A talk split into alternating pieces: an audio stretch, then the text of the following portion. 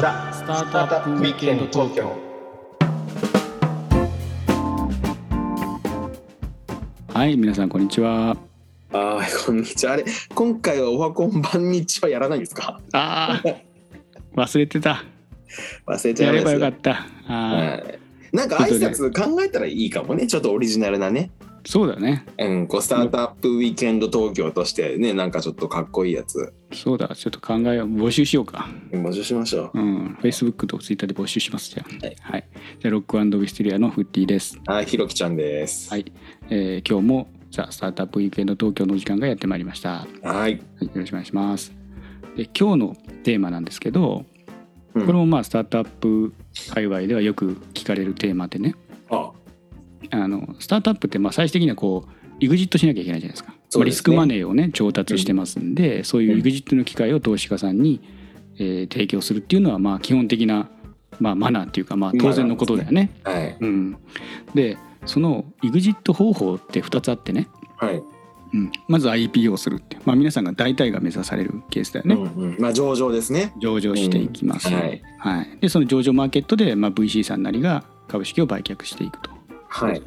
でもう一個が M&A エグジットっていうのもありますよね。おおありますね。大企業に M&A で。で、まあ、もちろんその創業者の株式もそうだし出資していただいた VC の株式も一緒に売却をして、まあ、うんうん。100%子会社になるっていうことが多いけど、まあ、場合によってはこうい幾分か経営者さんに取り分を残してアーンアウトっていう形でね業績を達成したらバリューを上げて買い取るよっていうような約束ですよね。うんまあ、それアーンアウトっていうんですけどそのアーンアウトでえー得られるケースもありますけど、まあ、いずれにしてもその M&A エグジットだよね。あとファンドに売るっていうのもあるかもしれないですね。まあ、セカンダリーで、でね、あの持ってもらうっていうパターンもまああるかもしれないですね。はい、あので P ファンドとセカンダリーがまた違うんですか？えっとねこれねセカンダリーっていう言葉の定義がねはい、結構あの難しくてなるほど。あの普通普通まあ普通とか言ったら怒られちゃうね。だ多分このスタートアップ起業家とかあとベンチャーキャピタルとかでセカンダリーって言ったらセカンダリーで売却するって言ったらあの一回投資したけどもうちょっとファンド期限が来ちゃったんで別の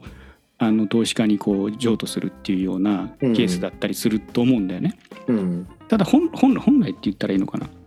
まあ、そうじゃなくて、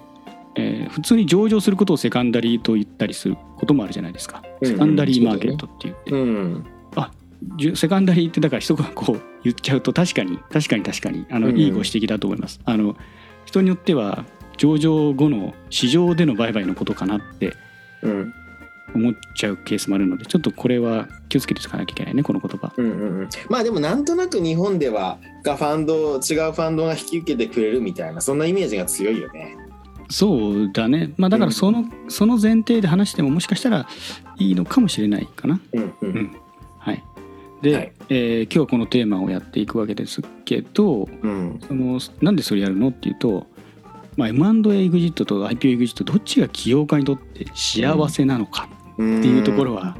気になるテーマだと思っていて、うんまあ、僕は起業家として生きたことはまあないですけども、まあ、スタートアップにいたことはありますね。でうん実際に、えーそのうちの一社で M&A エグジットを経験したんですよ中の人で、はい、中の人としてね。はい、で、えーまあ他の会社さんはまあ IPO を目指されたりもするケース多いと思うんでうん、これをちょっとね起業家にとってどちらがいいのかななんていうのを、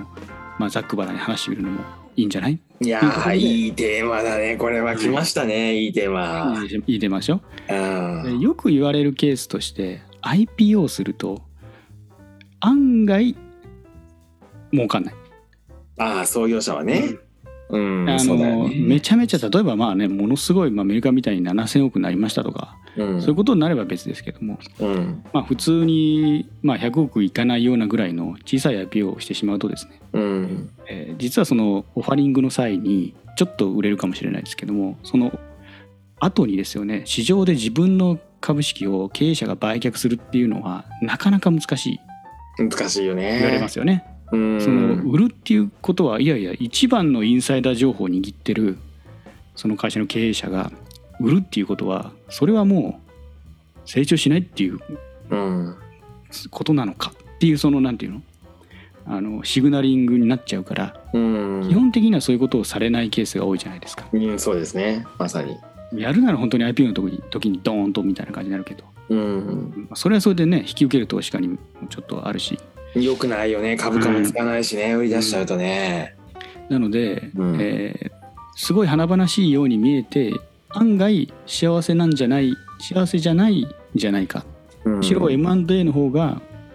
100%こうもうこのキャッシュに変わ変わるわけだから。うん。でロックアップが終わればねうん。ままた自分のやりたいことできるんですねそのキャッシュで、はい。うん。うん、まあ今のねやってる事業がもう転職だと思ってこれを一生やっていくんだっていう人には別に IPO で一生続けてもいいとは思うんだけど、うんまあ、そうじゃんないケースにおいてはねなんかまたちょっとや新しいやりたいことが出てきちゃいましたみたいな。これはい。人間だったらどうしてもあるじゃないですか、うんそうだね。そうなった時に一生これお前やってろっていうふうに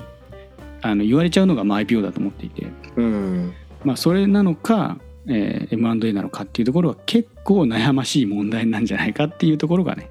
うん。あってひろきちゃんも起業家じゃない。そうだね。なんかそこをねうん。聞いてみたいのどういう印象でどう？それぞれ。うん。これもまたね非常に深いテーマだからさ気楽にしゃべるのも難しいんだけどやっぱりねそうだねだからその起業家がその何を求めてるかっていうところなんだろうと思うんだよね。そその短期的にその金銭的なものをまあ儲けてその身軽になりたいんだったらねそれ当然その M&A で売ってこう見切れにするっていう方がいいでしょうしあとはその中中長期かけてあの会社の成長に張るっていうんであればやっぱりその IPO でこうじっくりねあのこうあのいわゆるそのキャピタルゲインの支支払いやっぱりこう中長期的に考えた方がいいだろうし、まあ、ましてやそのキャピタルゲインなんかあんまり関係なく会社の成長をずっと続けていくっていうその覚悟があるんであれば上場した方がいいと思うけどね。うん、まああと上場に向いてるか向いてないかっていうその業界の話だとかまた深い話はいろいろあるけどその経営者がどう考えるかっていう意味で言うとそこが大事なんじゃないかな。そうだねだから最近特になんだけどこの天秤にかけるっていうことはそもそも今までなかったんじゃないかなと思っててみんないみんなで IP を目指してたと思うんだよね。うん確かに。MA は負けみたいな感じ？ねそれがでも、あの昨今さものすごいバリューで M&A が起こってこの前のあのペイパルのさうん。ペイリーのやつとかもそうだよね。ああそうだね。うん、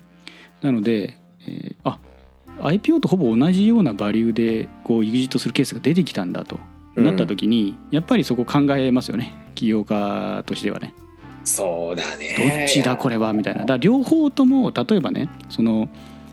いろんなケースにおいてやっぱり M&A の額がちっちゃくなるのでうん投資家に対する投資家に対してお返しできる額がやっぱり IPO の方が大きいっていうのはまああるにあるっていうことはまあしょうがないと思うんだけど、うんうん例えばまあそれを前提を置いてさ IPO でも M&A でも、うん。もう同じバリューがついてるので、えーあの投資家にお返しできるお金もあのほぼ一緒ですよと。はい。あとは経営者がどう考えるかですよっていうケースになったとしたらどう？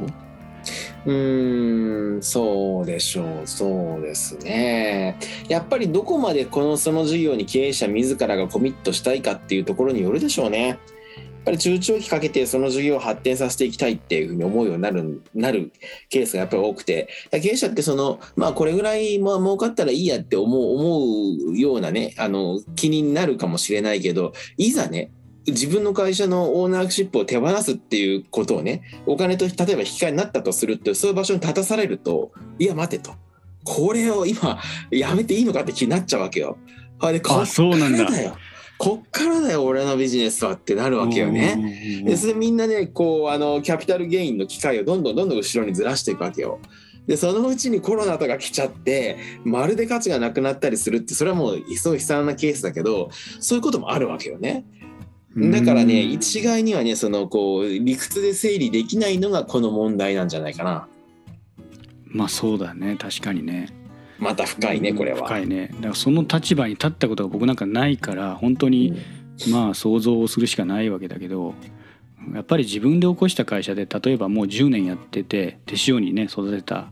ものでうんで、まあ、たまたま買いたいですっていう方が出てきた時にねうん「はい」って言ってピョッて植えるかっていうとまあなかなか確かにそこはなんかすごい葛藤がありそうな気はするやっぱり。そうだよね。うん、だその自分のその会社との関わり方その極めて器用になんかこうまあプラクティカルというかなんていうんだろうまあすごくこうまああのドライにねそのビジネスモデルを作ってエグジットするっていうようなことが非常に得意な人もいるからさ。そういう人はそういうふうにもう決めてやるっていうことはいいんだけどもなんか特になんか俺みたいにその震災があっていろんな人の応援を得てなんか地域を発展させようと思ってやってきたみたいなことを考えるとねなんかいろんなこう感情が例えば入り混じるよね。僕じゃなくてもみんなそうそうだと思うからそうなった時にどうやってこの、まあ、ずっとはやれないからどうソフトランディングさせるかっていうのはもうすごく悩む悩みのネタになるよね同時に。そうだよね。まあひろきちゃんのとこもベンチャーキャピタルから資金調達をね受けてる以上、うんまあエグジットの機会っていうのは提供しなきゃいけないから、本当に近い将来その岐路に立たされるってことだよね。その通りでございます。怖いね。いやーそうだね。うん。本当にでもねそういう悩みなんてね持つのって起業家ならではだと思うしそうそう。まありがたい大変だとは。思うけど、うん、大変だとは思うけど、まあ本当にい俺しかできないなと思ってね 本当に悩んでもらうしかないのかなっていう感じですなんかそんな感じがしますね、はい、そうだね。うん。うん、難しい。はい、じゃあまあ今日は、えースタートアップ EXIT は IPO がいいのか M&A がいいのかっていうテーマで話させていただきましたはい。またこれもね皆さんの参考になれば幸いです、はい、じゃあまあ今日はこれぐらいで失礼しましょうかはい。ありがとうございます。どうもまた来週さよならさよなら。